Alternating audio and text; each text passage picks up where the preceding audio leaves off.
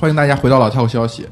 今天我们两位嘉宾呢，著名媒体人三表，三表就不用介绍了，三表就是三表了。啊，对对对对，然后另外一位是王以超老师，嗯王以超老师对我们老道消息原来的粉丝来说肯定是熟悉的，如果是你原来文章的粉丝的话，应该都知道，肯定知道，肯定是。都知道的。对，呃，王以超老师那个跳槽达人，对，这个呃目前就就职于第十三家工作单位。对王以超老师虽然不是就是这么多年已经不当媒体人，你七八年不当媒体人了，一二年出来的。嗯，对，一三年吧，一三年出来的，之前做了十四年媒体。对，其实我们三个一样的共同经历就是媒体人，然后出身黄泛区。这个呃今天其实是缺一个的，因为缺一个皖北的，北白皖。啊嗯对吧？但是我发现，真的，我想了一圈，好像身边的媒体人，就是肯定是有媒体人是安徽媒体人，但是怎么一看都是安庆的呀，什么都是皖南的，啊啊，没有皖北的，所以就没找到。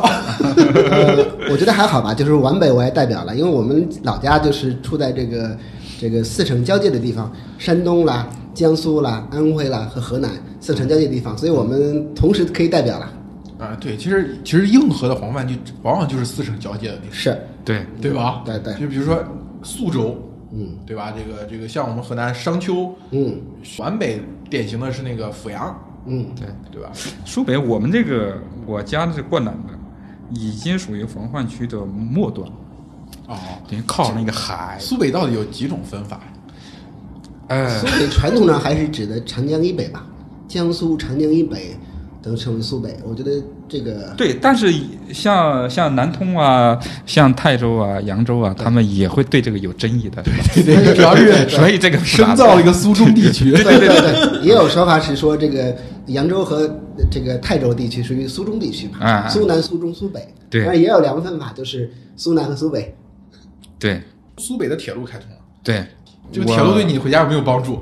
呃，铁路是可以回回家的，但是我我我今年还是选择用那个飞机回家。它现在是这样的，它高铁是是从徐州段辟出那个苏苏北啊，徐州，然后那个呃淮阴啊、盐城，嗯，对，然后接泰州，然后再接到那个现在已有的那个高铁线上去。最后连是从从从东连，哎从南通连到上海。哎，对对对对对对对对，以以前苏北的铁路线其实跟那个徐州，其实就就是到徐州，它是一个中中转站嘛。对，对大家都是坐普通车到徐州对，是我大学时候我在东北上学，啊。必须经过那个徐州，再再坐汽车回家。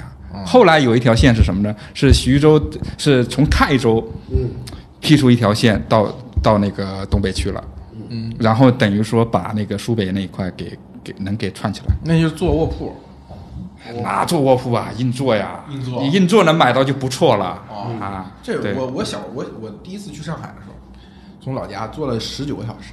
那个因为我们家是南阳嘛，就是河南最南边，嗯，先到最北边郑州，嗯，然后从郑州再往南，走了一个大大的 S 型曲线到上海，啊。全程不是十九，二十六个小时，嗯，二十六个小时，我上车之后就没就身上就身子就没弯过，就蹲都蹲不下去，全是农民工。那个我大学的时候是在这个安徽合肥读书，所以那时候也特别悲惨，因为这个从我们这个黄泛区其实是没有这个火车直接到合肥的，啊必须在蚌埠蚌埠打车。所以那时候就是说，要么我们就是我我我是在我是属于鲁西南的，呃，这个山东菏泽地区下面的一个县，但实际上我坐火车基本上是在呃河南商丘或者安徽砀山去坐火车，嗯，然后呢到了这个这个蚌埠倒车，然后肯定是没有座位的啦，那个时候肯定没有座位，因为这个安徽是嗯这个农民工输出大省嘛，然后就是基本上。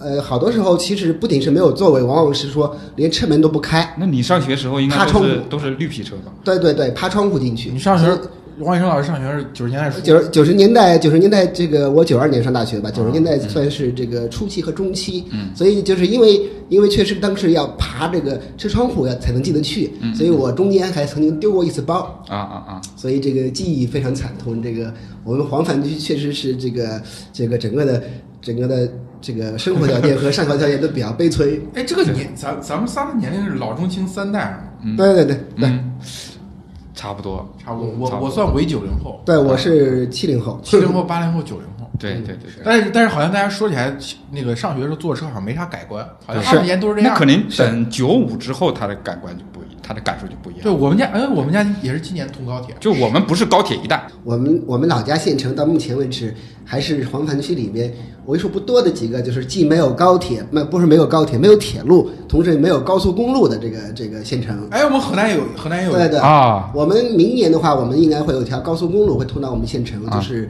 德上高速，从这个山东德州到这个江西上饶的这个这个公路，会终于会通到我们县城。那你要这一说，我们苏北还是有点优优势的。啊，苏北其实以我那小县城来苏北这样，苏北是被苏南歧视。其实从全国整体上来讲，对苏北其实还是高速的话，我小时候就已经已经开始有了那个沪宁高速啊什么的，对对。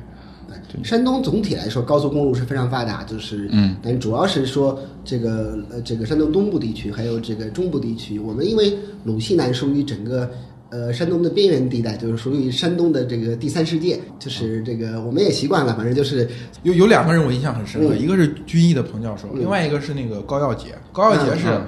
山东曹县的，对对对但是对。他离河南很近了，对。所以他又在郑州工作了一辈子，所以他那一口腔调完全是河南对。曹曹县就是我们临县，离我们老家可能也就是三十公里左右，三十公里。然后就是我们县最出名的，目前是一个名人，是这个这个大衣哥，大衣哥朱之文啊，是我们县的。啊，就你们县的。对对，是我们县的，啊。所以看了很多这个这个关于朱之文在老家遭受的这种呃这个待遇的一些报道，就感觉很亲切，很黄泛区，感觉呃这个 你们县的这个形象不太好啊，人民的形象，对吧？是大衣哥被盘剥的，是是是 是，其实给所以感觉很亲切，啊啊啊啊和我们小的时候觉得差不多。啊！黄泛区人都很亲切。小的时候，那个你你说起来，好多东西好像就是共通的，虽然不是一个省的人，嗯，对吧？就是罗威廉写的那个呃湖北麻城，嗯湖湖北麻城也很有意思。虽然不是我们传统意义上黄泛区，但是麻城那个地方正好是安徽、河南、湖湖北湖北三省交界地方。麻城那边应该属于大别山山区吧？对对，嗯嗯对哎，我觉得是这样的。我觉得有有的时候你看啊，嗯就是黄泛区这个地方好像正好是个盆地，四周全是高地，然后就是这个地方是个盆地，然后黄泛区我就像三表丹说他自己黄泛区边缘嘛，嗯我们南阳也觉得自己是黄泛区边缘，为啥？嗯背后就是山了，前面是全是平原，对对然后？背后就是山，嗯我感觉这就是黄泛区某种程度上，我觉得首先它是个地理，它是个地理带人。对对，我们老家属于应该算黄泛区的核心区，因为原来的这个最早的黄河故道，嗯就是改道之前的黄河故道就从我们老家这个县城那边通过，嗯所以我们算是最核心的。我们周，因为我们周边也是黄泛区，嗯所以我们属于黄泛区的核心区域。那那个时候就是小时候，呃，发洪水啊，严重吗？呃，小的时候已经没了，因为当时改道完了。但是我们小的时候确实，如果是提到，确实还还会还会有老人，特别老的老人，村里面和我们讲这个当年这个捻军的故事，啊捻军的故事。因为我们那儿当年也是那个闹长毛比较比较厉害的地方。哎，对，那个对僧僧格林沁是死在哪儿啊？死在呃就是曹县那一带，曹县那一带，对对，就哦是曹县单县那一带。啊，是是，我我们老家确实那块儿还是有这个革命传统的。从最早早的时候，这个捻军啦，这个义和团啦，当时都属于这个我们那儿就是说首先发起的地区之一。然后包括到后来这个这个抗抗战的时候，抗战的时候也属于这个这个就是这个除了这个正规的这个八路军的游击队，我们那边属于这个湖西支队。嗯，所以湖西是指的这个微山湖以西地区，所以当时统称湖西支队。除了湖西支队啦，还有国民党的部队，还有一些当地的这个类似于说像城乡会这种这种地方的武装组织。所以当时就是说这个也都是当年的这个，我我自己感觉也是当年从这个捻军啦、义和团这个传统下来的。什么样的成因呢？就是为什么会总会是是因为当兵呢，他要吃口饭，或者是是或者是什么样的？我觉得这个就是我当时说那个两本书，其实讲明白了，嗯你可以看。他我我倒不是常被家人讲了两本书讲啥，他讲就是那个罗威廉讲麻城，那就叫一个县城七个世纪的暴力史，然后那个那个另外一个就是那个裴义礼。呃也是海外汉学家，写那个叫写那个叫什么一从一八四五年到一九四五年，就是华北的叛乱者和革命者。嗯他们是把共跟着共产党造反的人和早期的这个农民军放一起写。嗯他就发现这个地理单元上有共同性。是嗯他们讲的就是说，在这个原本这个地区啊，嗯，就本身以它无法维持一个好的秩序，最后暴力变成了唯一可以维持秩序的工具。嗯就这个地方必须有一个人出来，我用暴力的方式，嗯就占山为王也好，或者参与这个整个华北或者整个黄泛区的这个农民农民运动也好，只有这种方式才能向这个地方输出秩序。嗯如果如果如果不是这个原因的话，这个地方没有任何秩序可言。它里面提到一个为重要的财财经，从这个财政的这个角度讲这个问题，为什么呢？就中国的传统的这个所谓的封建王朝啊，嗯它的核心税源地是在江南，嗯统治中心是在北京。嗯，除了这俩地方，其他的事儿都不叫事儿。嗯就是其他事儿我都可以不管。所以对于他们来说，某种意义上，这些地区虽然是我的领土，但是我在这地方其实捞不到任何好处。为什么捞不到任何好处呢？其实就是很简单，在这个地方维持统治所需要的资金和他能收上的税是是是倒挂的。对，就是我可我在这儿，我要维持一个良好的官僚系统，我要花十万两银子，我能收税还收不到十万两，这就变成在这里面维持秩序是一个不划算的买卖了。所以我觉得建国以后其实也是这样。那朱朱镕基总理讲了个吃饭财政，嗯。哎，吃饭财政意思就是我这个地方收的税全用在这个地方维持个班子吃饭，典型的计生办嘛，计生 计生系统收上来的社会抚养费全部用于给计生系统发工资。对，这这个这个确实提的，刚才提到就是当当年整个的计划生育的时候，其实整个我们那一代也属于这个山东是比较呃比较严厉的地区，就是所谓的就是出现过什么所谓的这个无孩村啦这种情况都出现过，就是这个也是有非常激烈的这种这种计生的，真的是这个各种各种暴力手段啦，牵牛牵羊啦，去把家里边的粮食坑走啦，这个这个，我觉得就基本上都还是比，较暴力的我们。我们那边也一样，嗯就是比如说我那叔叔他要生个二胎，他就会把他的家具、嗯。家里头是稍微值钱的东西，嗯。往别的人家藏一藏，嗯。生生怕那什么计生办给拿走了，这都嗯都是一样的。嗯。不过我也是那个嗯。二胎呀，嗯。对我我爸妈还是有公职的。嗯。啊，嗯。也交了罚款。八零后，八零后那个时候，这个计划生育已经很普及了。那我的印象是说我，我小的时候，七十年代的时候，当那个时候我们老家那边其实计划生育还没有那么普及，嗯所以，所以我算是，呃，就是赶上一个计划生育的尾巴。所以我们家里边是有一个这个这个非常大的家庭，我有两两个姐姐，两个妹妹。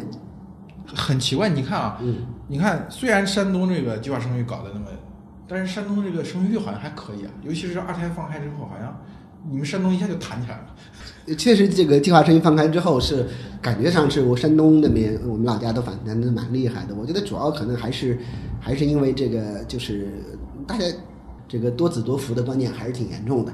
这个尤其是老一代，因为在老老一代来说，也目前也只能压迫我们这一代了。我我我我我读研是在中科院研究生院，嗯那个班里面点名的时候，那个太明显了，全是山东人，一半儿山东人，就是中科院系统各个所，全国的所都在研究生。对，我觉得就山东人是整个这个当官的观念了。就我前两天这个这个贺卫方老师也写了一篇东西，大家很多人在转，就是山东人观念特别强，喜欢当官儿，然后大家喜欢去去读书，就学而优则仕嘛。呃，公务当公务员了或者事业单位，认为是一个正当的工作，其他其他工作都不算正当工作。我是在中国科技大学毕业的。读理工科的，就毕业之后，所以我爸特别希望我能够到这个中科院的研究所去工作去。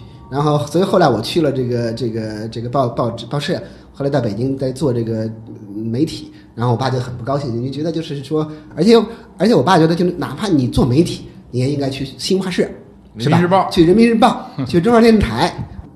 每次回家的时候，我们家邻居都特别，就是特别特别这个鼓励我说：“哎呀，这个这个这个以后好好干，争取哪天能够进新华社。”那那你你现在你现在回家过年还问你工作的事儿吗？现在就把房房产证一摆，对不对？还说什么？是现在我觉得就是基本上不太会问这么多，因为主要还是因为现在整个村庄已经这个空心化了，就是、这个、我觉得你是你大了，对，而且年龄大了，年龄大了，谁会问年龄大的人？对对年龄年龄大，所以都会问孩你家孩子怎么样了？对对对对，已经开始转移了，转移了转移。山东人喜欢当官，山东人喜欢那个不是山东的，我们那儿也是，我到现在还面面临我爸妈这个夺命连环的追问，嗯居然还会给我发微信，嗯，哪儿哪儿又招公职干部，哪儿啊哪儿啊，现在还这样呢？对对啊，军队军队里面又招什么地方什么，就是那种不用进军校的是是职干部，啊对吧？这就是什么国企又招聘了，然后这还还隔三差五给我发这东西。是不是因为你还没到三十岁呢？我刚到三十岁，对，那那你看着吧，今年开始就会少了哎，我觉得他们可能要一直坚持到三十五，因为很多这个啊，就卡在卡在这个卡在三十五，三十五之后就不行了啊！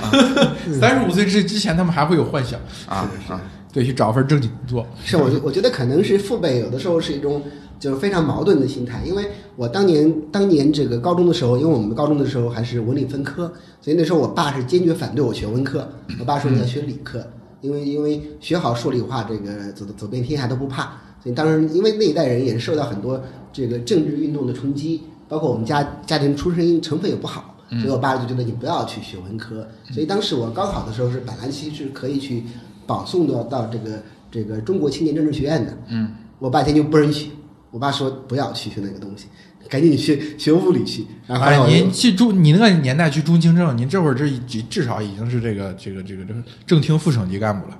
这个这个这个，因为因为那个时候就是中青政还是在地方有一些这个地方学校有一些这个推荐的一些名额，呃而且山东也算是这个原来一直是这个中青镇这个学校的这个生源大省，所以一直是有的。但到后来就是我爸确实是很反对我去那边，所以后来后来我我读了这个就是去了中科大，这也不合理啊！就是按照那个时候人对中青政的理解，应该当官的这个快速通道。是是，所以所以我觉得就是可能老一代人蛮复杂的，就是因为他经历过这种，然后就是因为我们那个地方处在这个四省交界的地方，所以就我觉得是有非常强的这个这个地域的鄙视链的，就是看得很清楚，就是说上面等级的其实是苏北地区。徐州，所以很多人去徐州去打工去，因为徐州是我离我们最近的黄泛区最近的一个大城市。这个这个可能另外一个就是就是河南阜阳，阜阳那那块儿，嗯就是所以徐徐州那块儿，阜阳不是安徽的吗？呃，就是那个濮阳，濮阳哦，对，河南濮阳。哎，你说濮阳这，我想到了，其实鄙视链中，我我最后发现了，嗯。真的是跟那个计划经济时代的时候有一些事情，有一些产业聚集是有关的。对。那濮阳有河南有田嘛，嗯，你比如说平顶山那个地方，它是有那个平顶山有煤矿，对对对，然后三门峡，三门峡那边是一个水电站，嗯。然后那个那个像那个洛阳，它有石化和那个洛阳轴承什么一些机械的一些东西，所以你会发现河南最后最被最失落的就是那些完全没有计划经济时代那种大工业工矿企业了。对，我们苏北人内部之间话也不一样，就拿我们县城来说，那个各个乡、乡镇的那个语调都都会有区别。呃，我真正接触苏南人，那是我呃念大学的时候。呃，怎么说呢？第一个感受就是人家确实是有钱。我第一我第一次见到真正的那个耐克鞋啊就是我那个真耐克。是我那个昆山的同学，啊呃，军训完了说咱们说说长春最繁华的地方是什么？哦，说是重庆路，那去去去，买了两双耐克鞋，啊、我这看傻了，我真的是第一次见到真正的耐克鞋是什么样的。清楚的听出来，这个河南人他可能是河南北边的，嗯。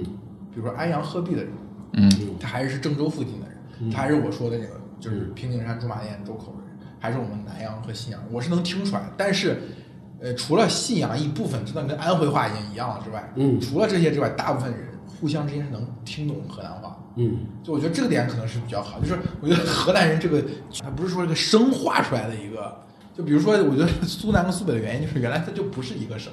对对山山东也一样，因为传统上来说，东边是齐国，西边是鲁国，所以所以齐鲁本来也不是。刚看见有个人转过一篇文章，讲山东人喝酒的规矩，说是就像女人戴胸罩一样，一套一套的。在外界看来，这个刘强东的性格可能是比较典型的这个苏北人的一些性格，是吧？对就是这个我不知道你怎么看，因为呃宿宿迁的嘛，宿迁应该是非常典型的这个苏北的一个东西，对吧？对，我就感觉他确实挺典型。就苏北人以前就苦惯了，嗯苦惯了呢，刘强东呢，可能还是真的是在从他读书的时候，嗯。应该属于那种焦点啊，嗯。在一万优优秀的那个学生。当当他一旦走出这个苏北，到了这个大城市，完了又做到这样，他很容易膨胀的，嗯。很容易很容易膨胀的。这个就是可能跟呃，在已经城市化进程比较快的那种苏南，可能这种现象比较少一点。因为旁边的孩子，他可能有不同的路径实现自己人生的这个对对对。这这个规划，或者说人家的家境呐、各方面的都不错啊，差别没没那么大。你你刚才说那个，我都想起来刘强东，你那个眼神都让我想起来刘强东开讲的那个眼神，是吗？你说耐克鞋的时候，啊刘强东说他第一次坐车，嗯。第一次坐车就透了一种一种兴奋是吧？什？么叫连连云港还是去哪儿我也忘了，意思是第一次看到人家穿的那么好的衬衫，哎呀，那么白净，然后看那个那个小那个小女孩在那个车厢里吃那个糕点，哎，刘强东他一定要去省城的那个女孩，对姑娘这一点我对对对太苏北了，是哦真的。对我那你我同意，我感觉也是一个你苏北小伙心态，。你你你一个呃南京的小女孩，嗯或者是上海的小女孩，你回到老家，那你看看，那绝对不一样的。你看，就是真的是带一个省城的这个大姑娘回来，这是这是给祖上添光的事儿，是吧？对对对在在传统里面应该是给祖上添光就的事儿？对对对，嗯，你看那个什么，我是上次看到《我和我的祖国》里面讲的是上海有个那个，他他七个故事，六个故事还是七个故事，里面有一个那个我我认为最好看的一个故事，就是那个女排的那个，嗯，就是女排转过那个小孩儿，那个小孩儿那个小孩儿上去上去那个修那个天线的时候，不是下面一群人说，的怎么那个人不来去修呢？他说回苏北老家去了，嗯，就是上海人讲他回苏北老家去，我是觉得其实。就是刚才像我们说的、嗯。那个王一超老师说的，就山就是他们那儿人反而会觉得去去徐州打工还是挺好的，对是去好地方。嗯。苏北真的其实本来，这这其实你再说那个跟上海不通铁路也好，对吧？被苏南人鄙视嘛，嗯。还是属于长三角地区的人，或者泛长三角地区。但是我那个像我亲戚哈，像我叔叔叔辈的，他们在我小时候，他们就去苏南打工了。嗯。对啊，啊。他们打工呢，也不是说去苏南什么城里面，嗯呃，他们那个苏南常州啊啊苏州啊，他们那个村里面就有工业了，嗯，他们去那打工。对对对，他他过年村办企业，对对对对过年回来跟我们讲了，也没说多什么歧视他们，但听到更多的说，哎，觉得苏南人也不错呀，跟我们说话也挺客气的。对啊，啊，他反正是这。这个我有一段时间在关注这个，原来就是在这个上海，这个上海媒体报道中的外地人的一形象。其实你看上海有的时候也会，就是尤其上海的一些这个晚报啦，一些这个都市报会报道一些就是和外地人相关的新闻，就包括这个这个就是呃，他对整个的山东人总体来说还是比较就是就比较正面比较偏正面一点的，这苏北来的人也还 OK。就唯一是特别负面的，其实对就是对安徽人的报道。是吧？因为我可能在安徽读过书，所以感觉特别深。是说有段时间上海那边经常会有一些什么安徽小偷啦，所以我觉得这个也是蛮奇妙的一件事情。哎这个出去苏北人出去之后啊，对，他又是又分宗族化了。嗯，一个宗族，它可能是垄断了一个产业，是啊，像比如说像我像我像我们那边有一个嗯像他出去就在杭州做那个清清洁工，打打扫打扫卫生那个，嗯那可能说你要想进入这个东西，那你肯定得宗族那个领头人他许可才行。你要说什么小偷打架这些东西，它也是一个产业，他他可能也是某个乡某个宗族出去的可。能就跟南方什么什么帮我忘了南方车站的聚会一样，小偷在地下室开会，划分地盘儿。那个我看电影，我就是这个东西很真实，对对对特别真实啊。那北京其实也有，比如说我刚才说故事，有我妈他们那个县的故事，故事北京所有的收垃圾都是故事。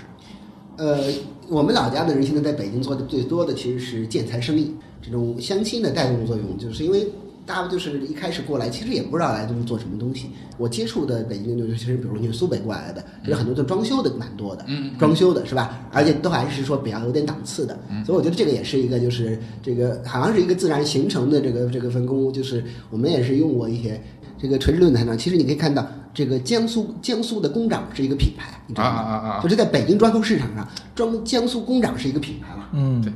我我我那个装修的那个工头就是江苏老乡，是吧？是吧？这个，嗯。以县为单位这个经济啊，你看在浙江很明显，浙江、江苏很明显，就是一个县做一个产业链，嗯。然后全球可能所有东西都会这个县生产，然后做到全球第一。嗯，就是黄泛区是一个县的人去一个地方干一个行业打工，也是这样，就一个县的人全都干那个行当，对嗯一个人去了，然后就就带着这个县人都致富了。对，对。对，这个马上过年了，就是我们黄泛区最热闹的时候，是是是全回来了，一个个他妈啊，嗯这房市也是 带着收获回来了，是黄泛区？房市也肯定是小阳春。对对对 是对对转转移产业转移这个时候有一个很大的前提，我觉得跟我们中国的制度是一样，就是转移支付。嗯你说如果没有转移支付的话，其实我是觉得像黄泛区这几个省，可能就长期处于那种，因为你的竞争要素一直就不不充分、不满足，地方政府没钱，他没办法修路，没办法修高铁，没办法修飞机场，那所有的基础设施也没办法建，没办法建之后，你这产业链怎么迁你也迁不过来。他他再迁，他可能往东南亚迁，为什么？东南亚有海运嘛，嗯你你直接到东南亚，比如越南找一个临近的，你你越南海岸线，它全全国都是海岸线，嗯没有不是海岸线的地方，所以他就那那么迁过去了。嗯但是因为有转移支付，相当于是给这内陆省份嗯一些，就是我们那儿的最最就我们那儿很明显啊，最初第一批发家致富的不是出去打工做生意，嗯因为河南人嘛，毕竟在这个打工链上还处于相对来说比较低端嘛，嗯没挣到钱。嗯第一批原始资本是谁呢？是靠南水北调拆迁的。啊，和做南水北调拆迁生意的人。嗯，因为国家在这儿首先有个大工程，他要投资嘛，嗯他一投资，你不管这些人，可能大家去穷究一下，他赚钱的来路也不是那么干净嘛，嗯。那他至少有了一个第一批的这个原始资本，他能可能去投资，然后他可能再去投其他的领域，嗯。然后这个这个事态才会蔓延下来。我觉得是有这是有这个需要这个，它其实就是一个地方怎么解决自己的原始资本的这个问题。是。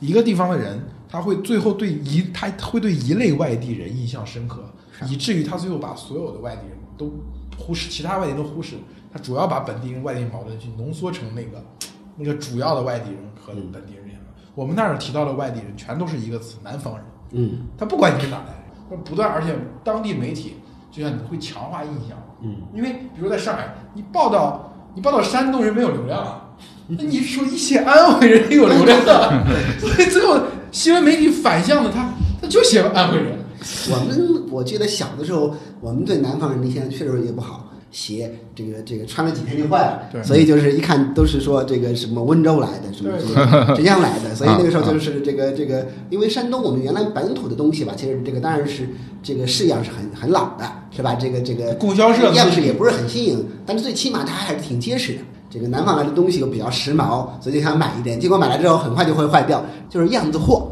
呃，我倒记得小时候是什么呢？小时候就是我我还住农村，村里面总会有乞讨的。嗯乞讨的哪哪块的多呢？山东、安徽的多。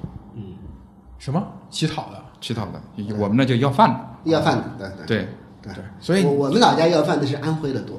就是就很少有各地本省流散，可能苏北的就就就去就去你们那要饭是吧？来，就是大家好像这个交换一样。交换不会，苏北你们应该到苏中、苏南去要饭。对呀、上海、南京的要饭，对，但我们那边要饭的确实主要是安徽的，主要安徽的，对，嗯，特别明显，就基本上嗯 没有河南的。那个那个时候的要饭，他是真的是吃不上饭，还是说是已经是一个产业了？要那时候要饭还真的是要要要饭，你可以给他馒头，对对对可以给他粮食也行，是的是的也不是要钱，是的也没也没钱给他但因为因为我们那儿从来我就没见过河南的去要饭的，我们那我们那你像我在河南肯定没有河南要饭，嗯或者说要饭的也都是河南人，所以你就没有什么感觉，大家都是河南人，嗯就没有这个强烈的印象。但是凤阳可能就是安徽，我印象比较深，凤阳人啊。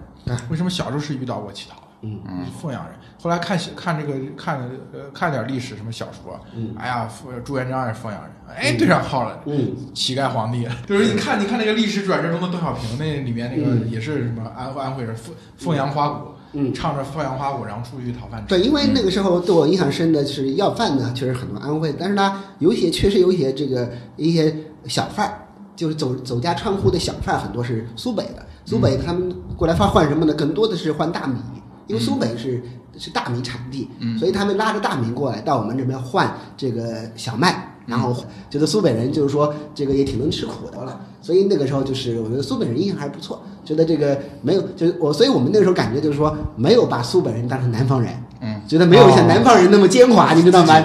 黄泛区人都是自己人，对对对对，我们觉得只有那种这个这个造纸皮鞋的人，嗯这个像温州人什么才算是南方人。这个买了房或者在县城看孩子，但是其实县城我们那县城就是，所以还是像一个我们那个县城像是一个各种农村人口来拼凑的一个你县城有没有麦当劳、肯德基？嗯，有麦当劳、肯德基？有有，那已经很好了，那那就可以了。对对我一般就问人家你县城怎么样，我对就判从这个判断。县城里面那个核心区我我，我觉得这个是这个是我们县城就是仅有的，好，那再问你一个，有没有一个呃综合性的商场？哎，我但是告诉你，县域经济发展确实是不一样的。像我是灌南县，我旁边还有一个东海县，嗯。东海县它产水晶，嗯。产水晶呢，它就是汇聚了很多的那个商人，它这个商业交流它比较多。嗯。那它那个这个县里面有五星级酒店，希尔顿呐，然后也有那种大型的这个商场。嗯。你看，同样的县就比我们县强多了。我们、哎我们我们是今年才有一个大型大型的一个。你说这个我也有感觉，嗯。因为我虽然在市长南，因为我爸他是县，他他小时候在县城嘛，嗯。我们那有两个县，一个县一个县就是你说的，它有一个全国性的产业，那是做玉雕的，嗯。嗯。嗯，全国的甲玉是十十个里面有七个可能就是从那儿出来的，嗯。所以它就像你说的，它的最核心的区域不是县里面那个城关，嗯。是公路两侧，嗯为什么公两侧那个铺开大车大卡车过来拉东西嘛，嗯，然后那个一一排一排的店铺都是做这个产业链的，然后就像你说的，附近的汽车站那边有好酒店，你你你说这个，我突然想到品质很高的酒店想到那个那个马伯庸的那个古董局中局，嗯，是吧？那造假的地方可能不就是在在在河南那边吗？嗯，哎，镇平，那个县叫镇平，真的很厉害。那他那个叫石佛寺。那我们当时那个什么，就地大有有一个王牌专业叫珠宝专业。嗯，珠宝专业是要去那儿实习的。那实习中很重要一环就是鉴定珠宝。我突然又想到一个问题，就是没有呃苏北风格的电影或者这种作品出现。东北电影的风格是有，有的对吧？就以下岗职工为一个核心，就比如说钢钢的琴一样。对凯里也有铁西区凯凯凯里也有，因为重庆这几年也是形成一种风格，对对魔幻现实主义城市，对对，这个风格好像黄泛区是没有。周梅森，啊啊啊。啊！周梅森就是苏北的，但是就是反映这个苏北大地的，这个你不要说，我觉得周梅森那个还是反映苏北，他反映的是江苏的核心问题，苏南苏北矛盾。嗯你看他经常会讲这个北方的南方的大事，南方的沿海经济大事，跟对口帮扶一个北方的事。我们河南叫我们南有二月河？呀，二河的写的东西完全跟河南没有，跟本土没有关系。对，这这这，我觉得有有有，就比如说我们南阳其实出过四个茅盾文学奖得主的，还是挺厉害。但是没有一个人写的东西让你就是像陕西人老陕谈论起白鹿原的那种感情一样，就好像他们写的事儿跟我们没啥关系。对，山东当然最著名的作家就是这个 莫言呃，莫言。那莫言觉得其实对我们来说也没有什么认同感，因为讲的东西就是是吧？是高密那一代，高密其实也是和黄泛区差别比较大，是吧？我们其实没有太多说听山东的东西，我们就是很多时候我们也听听这个，我们老家喜欢听的是河南豫剧，对，我对吧？彭彭教授，河南豫剧，彭教授说是是不听不听山山东的什么山东什么呀？梆子柳柳琴什么梆子，嗯，不太听的，我们都是听河南豫剧，对彭彭教授说小时候就学河南豫剧，嗯。呃，打底子。哎，我觉得河南的这个李元春好像真的是个文化输出。对对对我听安徽同学说，从小看李元春。对对，山东同学也会说从小看李元春。对对对，因为我们家我大姐，我大姐因为很多年一直在农村，所以特别明显，就是这个每次看什么东西都是看这个这个这个河南豫剧梨园春。一说起来这个梨园春，头头是道。然后这个你问他春晚你演的什么东西，是不是不是？不是不知道，不记得。梨园春说：“哎呀，这个有一个一个七岁的小孩一唱起来，唱什么东西一开口就是让人特别惊艳。小香玉，对对，小香玉，小香玉那那得是明代网红。呃，家里有有线电视之后了，呃，没有没有没有我们那时候收无线的时候就无线就能收到能收到河河南的台对等于我们离 离河南商丘很近，离河南商丘很近，啊对，所以我们能收到。啊，对，而且传统上文化上来说，我们确实从小是听河南豫剧长大的。其实真的从文化消费上，有一本书，有一台戏，差不多就可以称以在中国当时的这个文化传统，已经算很有文化。嗯，就比如说我说这个，我我为什么跟老陕比呢？因为我们那儿，我们那儿属于西三线，西三线就是离陕西很近，紧挨着陕西。我们那边就是往南走就是湖北，嗯往西边走就是就是陕西。我们那儿人听皖梆，嗯，梆子跟陕西的梆子已经很像，嗯，吃吃吃饭很多山西陕西人吃东西我们也吃，嗯，你看陕西的文人出了这个三剑客，嗯，路遥，这个这个陈忠实和贾平凹，嗯，你看陕陕西的作家里面写河南人啊，嗯，跟你说上海人写安徽人一样，就没什么好事儿，就是这个这个是里面只要一提到河南人，就是要么就闹什么灾了，嗯。要么就出什么事儿了，嗯。就是没什么好事儿。嗯。我觉得就是这个是一个文化上的霸权，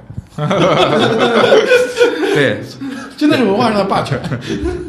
这个我有一次回家聊天，就过去这么多年，影视剧作品对老家影响最大的，大家都认同，其实是《闯关东》。啊，闯关东，他们觉得那个里面的山东人的形象，嗯就是我我们老家觉得比较认同。对，就是其他的好像大家都不怎么认。比如说有有一个是在山东拍的，就是什么大染坊还是什么大染坊，对逃荒我们是有认同感的，是吧？逃荒，因为我们老家黄泛区很多人就是逃荒过来的。我我们老家那边传说中也是从这个这个山西洪洞大榆树都是吧？嗯嗯逃荒过来的。嗯所以我觉得骨子里面其实黄泛区是有这种逃荒的基因的。所 以当时大家看了这个《闯关东》啊真的是热血沸腾啊！嗯就是万人空巷来看，啊每个人都讨论啊，嗯都说，而且第一季出来之后，就马上就等第第二季，特别那山正午阳光以前就是山东山东卫视跟山东电视对对对正午阳光啊，对对，而且而且我们老家的人基本上是不看山东卫视的，是吗？那看什么？觉得山东卫视就是那种就是那种特别官的文化。那你们以什么卫卫视为尊呢？嗯，河南台，河河南卫视。我们基本上不看，就是不，我们我们山东是我们我们老家的人这样的，嗯。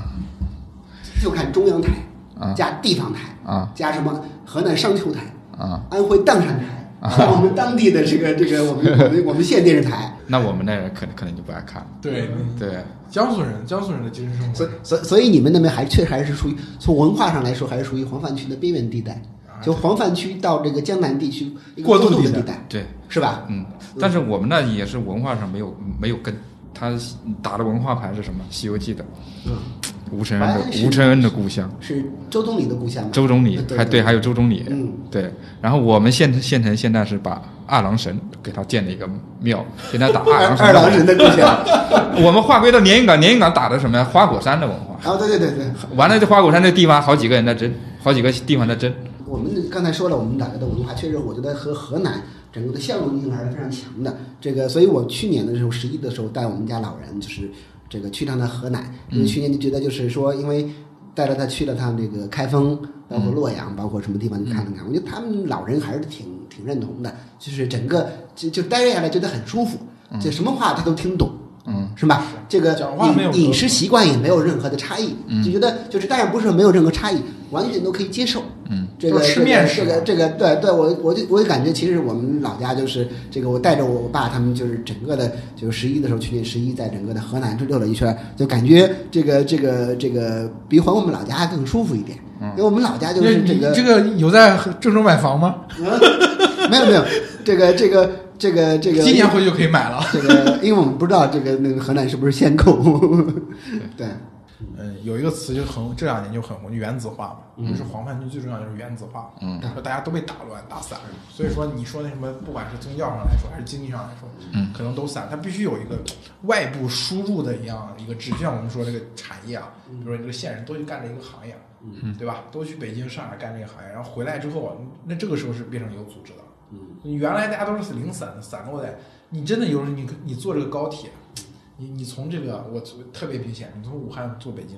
嗯，你一出这个这个湖北那个丘陵地带，你一进入河南，你漫山遍野，你看全是平地，视线，嗯，视线就可以一直看到天边，没有任何遮挡。你就想在古代的时候，这确实，你就像为什么捻军在？我觉得你戴老板之前写了篇文章，有一个观点我是很认同的，就是凡是捻军出现的地方，其实都代表它都是黄泛区，就是捻军能在那个地方生存，嗯，就说明这个地方，就你看为什么太平军。走走南边，我觉得看太平军的历史就你觉得很明显。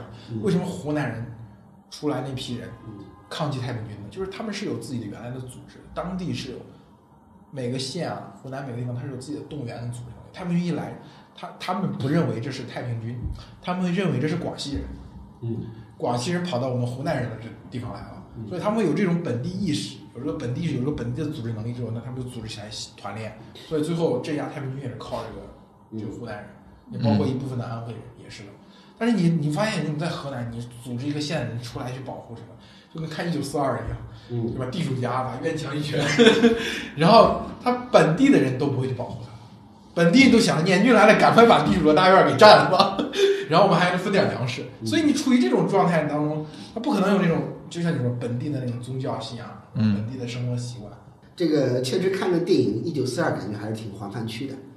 一九四二，黄，我觉得一九四二是黄泛区的精神图对对，确实是 啊这个这个这个，当然说一点不能播的，就是说，因为你这个主要是一九五八到一九六一，你不能不能播，不能不能不能拍，是吧？那只有把一九四二当成这个精神图腾，是吧？对，饥饿嘛，就是饥饿是黄泛区人共同记忆。对，我小的时候，我们老家我们家里面有几口大的缸，囤粮食的。我爸说这要留着的，灾年的时候能装很多东西，你知道吗？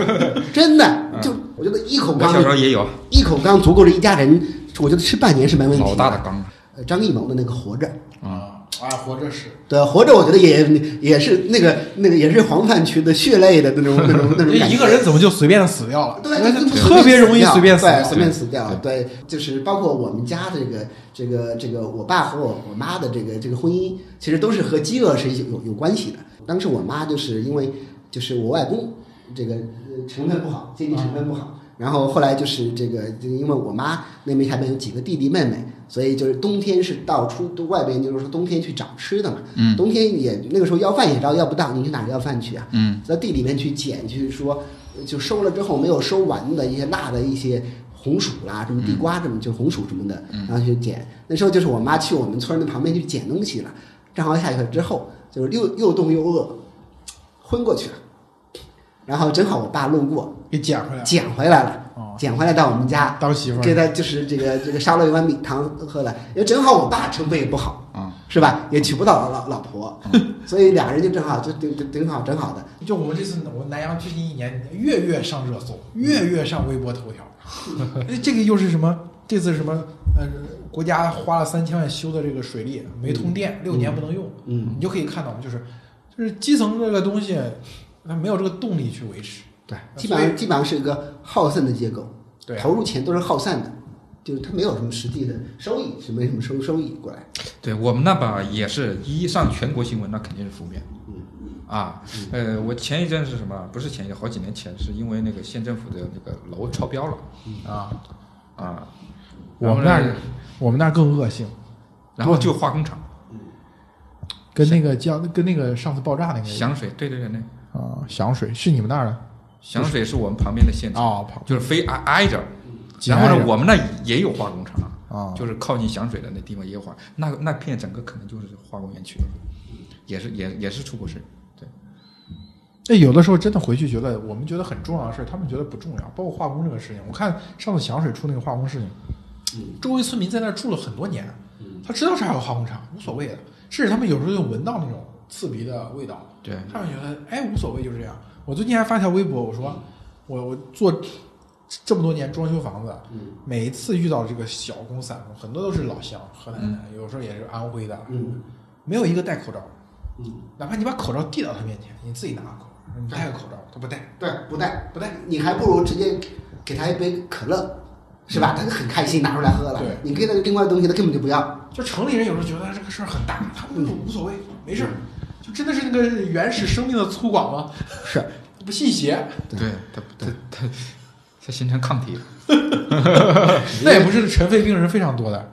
对我我觉得可能也是黄泛区真的是那么多年各种各种灾难叠加，所以大家就变成了是说非常强的宿命感，是吧？觉得就是说你你你你哪怕你能避开这种小的这种环境污染的东西，你也避不开其他的东西。嗯所以大家大家非常强的宿命感。原来我有的时候有有几有一段时间我没事干，我就看我们那个县的县志，嗯，就是基本上是说，你看那么多年的县志，基本上是水灾、旱灾、蝗灾相继，动不动说说说哪上旱灾、水灾之后之后人相食，就这几个字。但是你其实那里面背后呃有大量的这个历史，你如果想一想，就是都是很惨的东西。我们那对水的恐惧还是有的。嗯，呃，有我们那蝗灾很厉害，有十六条传统历史啊，真的大小河流有十六条穿过我们那个那个县。嗯对，那小时候我就记得，经常是呃青壮力去做河工的，嗯，对筑堤的，做河工的，他们。嗯，没有，我我我我现在我是有种感觉，不知道你们觉得对不对啊？我觉得新黄泛区是山西跟河北，反而不是我们这些地方。为啥呢？嗯我们地方相对来说离北京有点远，就是这个距离还是有点远。嗯第二个就是产业转移，尤其比如说安徽接了长三角很多项，包括你们苏北也是，嗯其实经济上已经不是那么穷了。嗯，对对，然后为什么我说河北跟山西算了？它其实不是因为穷，他们也不是说那么穷，嗯因为离北京太近了。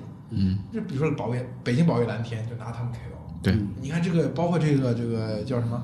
这个这个煤改气，对嗯其实河南、山东也没怎么波及，因为毕竟冬天也没那么冷。对，这个对河北影响还是蛮大的，因为我岳母大人家里是河北的，好多地方真的是强制的把煤停了，但是呢，嗯气又供不上，嗯是吧？其实因为中国从资源禀赋来说，中国不是一个天然气资源特别丰富的国家，是吧？我们还从俄罗斯进口天然气呢，是吧？对。所以现在就是，但是没办法，地方都是一刀切，就不让你烧煤。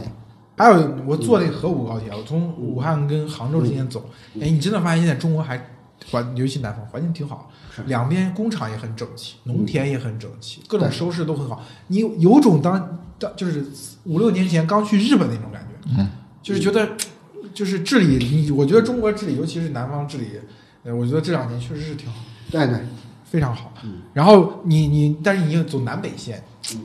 直通南北线，你是能明显的感受到这个南北之间这个差异的。嗯那次那个谁，那跟着经纬他们不是去那个经纬出行，去那个那个呃北京京郊那一个一个一个一个山上，然后有一段路要绕到河北，再从河北绕回北京。那个那个从北京一出去，那个河北那条路，然后再回来的时候再进北京，那个路的路况啊，差别太大。嗯，所以我是觉得河北跟山西还还还挺在在这个中部中部这个省份的竞争当中，我觉得还是因为离北京太近，所以是吃了一些亏的。其实有点黄泛区当年的意思，就是为就是大兴工会写了好几篇苏北的文章嘛，就意思是有了京杭大运河之后，为了保卫北部的这个水水水水利的安全，对吧？就牺牲掉黄河以南的这个地区，黄泛区就这么产生的嘛。现在也是一样，就为了保证北京的蓝天，嗯对吧？山西、河北也就做出一点牺牲。对，这一期我们也聊得很开心，那三个来自黄泛区黄泛区的媒体人聊了一下自己的家乡，大家都说这个谁不说咱家乡好？对吧？我们这个就纯粹这期就是三个人就纯粹在自黑。当然，这个我觉得有在我们在西方的那个政治环政治正确的语境下啊，嗯，其他地方人是不能说我们黄泛区的，对对吧？对但我们黄泛区人自己是可以提的。对没错就是就是 nigger 这个东西，黑人是可以讲，白人是绝对不能讲。所以说，哪怕按照西方的政治正确，我们这一期也没什么问题。好，那我们这期就到此为止，我们下期再见。